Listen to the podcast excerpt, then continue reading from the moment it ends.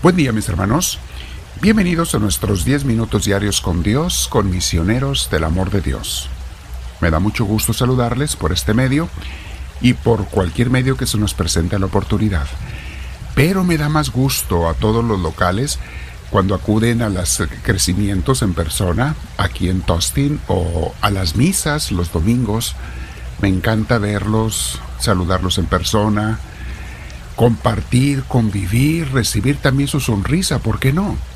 Es algo hermoso, mis hermanos. Nunca menosprecien la presencia física.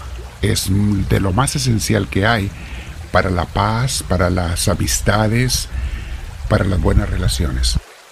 Y sobre todo, para mantener y sostener el cuerpo de Cristo. No hay cuerpo de Cristo, no hay iglesia sin presencia física. No puedes decir, mi hermana, mi hermano, que eres parte de la familia, si nunca te quieres presentar cuando puedes hacerlo.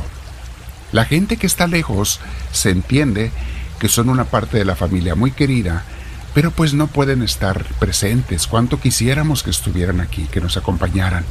Hay gente en otros estados, hay gente a tres, cuatro horas de distancia. ¿Cómo nos encantaría estar aquí todos juntos, pero entendemos que no se puede? Más los que están en el sur de California y deciden no ser parte de la comunidad, sino simplemente recibir a distancia las ah, misas, que no va a ser lo mismo, claro que no, no es igual, ni siquiera van a comulgar. Eh, mis hermanos, eso es lo que nos da, pues, eh, digamos que los extrañamos. Nos da un poco de tristeza que pudiendo ser parte de la familia no quieran serlo. Entonces, mis hermanos, Pregúntale a Dios cada quien, pregúntele, Dios mío, ¿quieres que sea parte de tu cuerpo o quieres que me mantenga aparte de tu cuerpo, separado de tu cuerpo, de tu iglesia que tú nos diste? Porque cada quien nos has dado una iglesia local. Dentro de la iglesia universal, nos has dado a cada quien una iglesia donde vamos a hacer presencia física y quieres que nos congreguemos y seamos parte de tu familia. Piénselo mis hermanos, y ojalá que muchos sean bendecidos. Quiero ver a muchos de ustedes un día, dentro de muchos años, un día vernos todos en el cielo, porque somos la misma familia. Bueno, siéntate en un lugar con la espalda recta, con tus hombros y cuello relajados, y todos juntos hoy en estas oraciones, pues si estamos a la distancia, vamos a unirnos e incluso a la distancia no es igual, pero es hermoso también. Respira profundo invita al Espíritu Santo a que entre en ti.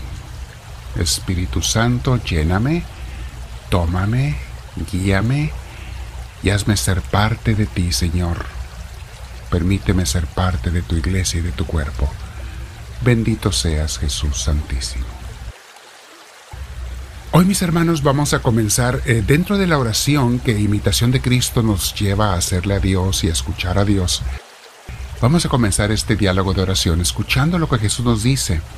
Y es Jesús, no ha cambiado. Lo que le dijo al autor de Imitación de Cristo es lo que nos dicen los evangelios. Simplemente se aplica a la realidad que cada quien está viviendo. El título de hoy se llama Consejos de Jesús para vivir en paz. Y va a haber más, no nada más los de hoy. Mañana, si Dios quiere, continuaremos con otros.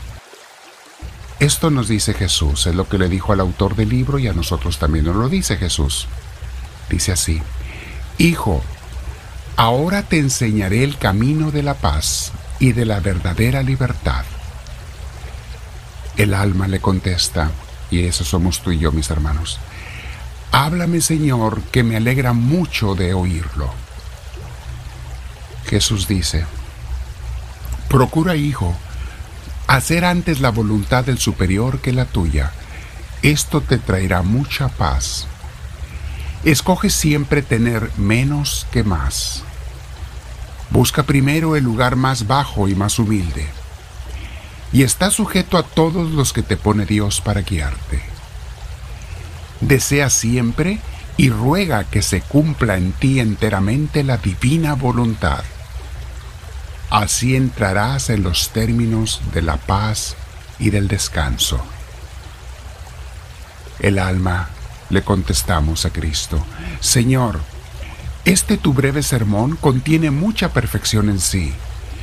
Corto es en palabras, pero lleno de sentido y de copioso fruto. que si lo pudiese yo fielmente guardar, no entraría en mí la turbación tan fácilmente. Mas tú, Señor, que todo lo puedes, y buscas siempre el provecho del alma, dame gracia más abundante para que pueda cumplir tu doctrina y hacer lo que importa para mi salvación. Ahora, mi Dios, quiero orar y pedirte contra los malos pensamientos que a veces me atacan. Y te digo, Señor Dios mío, no te alejes de mí. Ayúdame, por favor, pues se han levantado contra mí varios pensamientos y grandes temores que afligen mi alma. ¿Cómo saldré sin daño? ¿Cómo los desecharé? Ah, Señor, como lo dices, y huyan de tu presencia todos los malos pensamientos. Esta es mi esperanza y única consolación, acudir a ti en toda tribulación confiar en ti, invocarte de veras y esperar mis consuelos solo de ti. Úneme a ti con el vínculo inseparable del amor, porque tú solo bastas al que te ama, y sin ti todas las cosas son despreciables. Ahora vamos a dejar que Dios nos hable sobre este otro tema, todo ello para vivir en la paz del Señor, sobre cómo se ha de evitar la curiosidad de saber las vidas de los demás. Dice Jesús, Hijo mío, no quieras ser curioso, ni tener cuidados impertinentes. ¿Qué te va a ti de esto o de lo otro? Tú sígueme ¿Qué te importa que aquel sea tal o cual, o que éste viva o hable de este o del otro modo? No necesitas tú responder por otros, sino solo dar razón de ti mismo. Pues ¿por qué te ocupas en eso? Mira que yo conozco a todos, veo cuanto pasa debajo del sol y sé de qué manera está cada uno, qué, piensa, qué quiere y a qué fin dirige su intención. Por eso se deben encomendar a mí todas las cosas. Pero tú consérvate en santa paz y deja al mal portado hacer lo que hace. Sobre él vendrá lo que haga, porque nadie puede engañarme. No te preocupes de tu autoridad y de tu gran nombre, ni de tener muchos amigos, ni del amor particular de los hombres porque esto causa distracciones y grandes tinieblas en el corazón. De buena gana te hablaría mi palabra y te revelaría mis secretos si tú esperaras con diligencia mi venida cada día y me abrieras la puerta del corazón. Tú está percibido y vela en oración y hazte pequeñito en todo. Y hasta aquí esta oración de hoy del libro Imitación de Cristo. Mis hermanos, hay mucho que meditar en toda esta oración, de lo que Dios nos dice, de lo que nosotros le decimos, de lo que tú le quieras decir.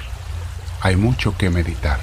Pero esta última frase me, me impactó mucho. Cuando dice Jesús, de buena gana te hablaría mi palabra y te revelaría mis secretos, si tú esperaras con diligencia mi venida y me abrieses la puerta del corazón. Esa es la razón por la que mucha gente no escucha a Dios, porque no están esperando con atención las palabras de Dios a su corazón, que les da, quiere dar cada día. Reléelo abajo, mis hermanos, presiona la flechita hacia abajo o los tres puntitos y relee esto si quieres, este escrito, medítalo con Dios y dile, háblame Señor, que tu siervo te escucha.